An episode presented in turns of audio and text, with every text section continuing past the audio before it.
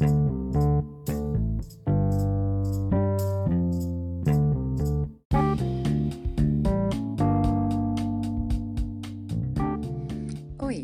tudo bem por aí? Meu nome é Tassi Ribeiro e esse é o Beleza Científica.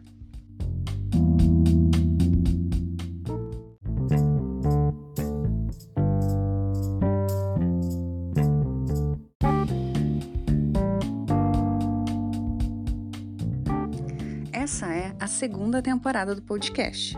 E como, infelizmente aqui no Brasil, diferentemente de outros países aqui da América do Sul, nós ainda não temos a vacina contra a Covid-19.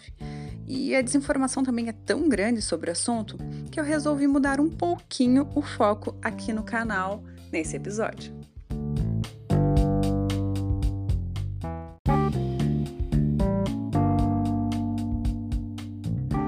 Então, hoje vamos falar sobre a importância de se vacinar contra a Covid-19. Bora lá?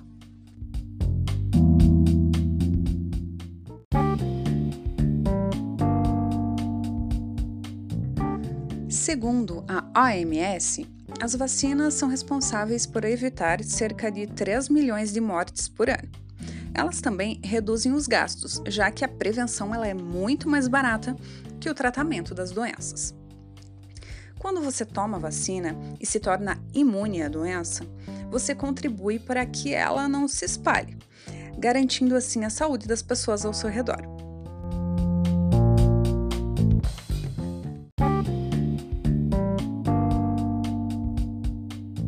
Porém, nem todo mundo pode se vacinar, pelos mais diversos motivos, é, alergias, problemas de saúde, por exemplo.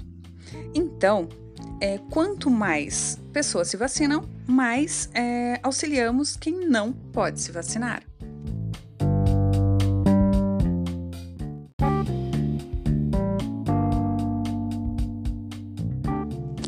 Outro ponto bem importante de se falar é que a obrigatoriedade da vacina não significa que será utilizada a força, por exemplo, para obrigar a pessoa a se imunizar mas que o comprovante de imunização pode ser cobrado para, por exemplo, se matricular em escolas, universidades, viajar para o exterior.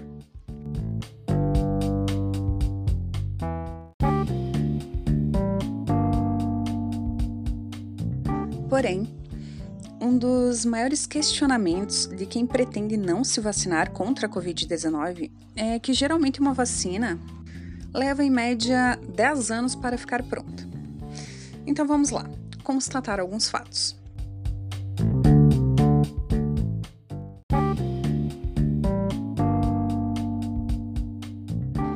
Primeiramente, é super importante que saibamos que estudos para desenvolver vacinas para vírus semelhantes estão sendo feitas desde 2004.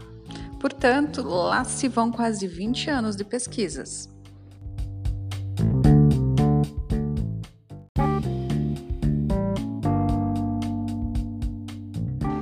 Entre 2002 e 2003, um tipo de coronavírus causou uma epidemia de SARS.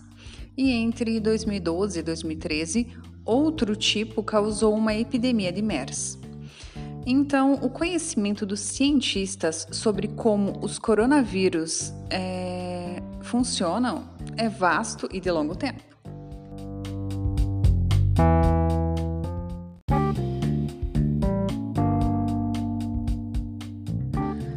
Outro ponto crucial é que, se por tratar de uma pandemia, muitos países estão investindo, investindo muito dinheiro para financiar a pesquisa. E isso permite que tenhamos uma enorme quantidade de investimento que permite, por exemplo, fazer estudos clínicos de eficácia, que seria a fase 3, em meses.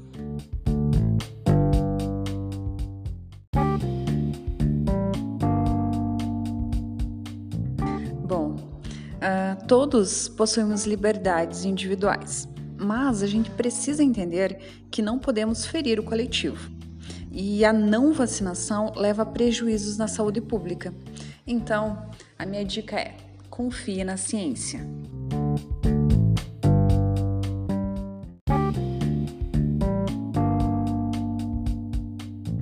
Então por hoje era isso, eu espero muito que vocês tenham gostado e até quarta que vem.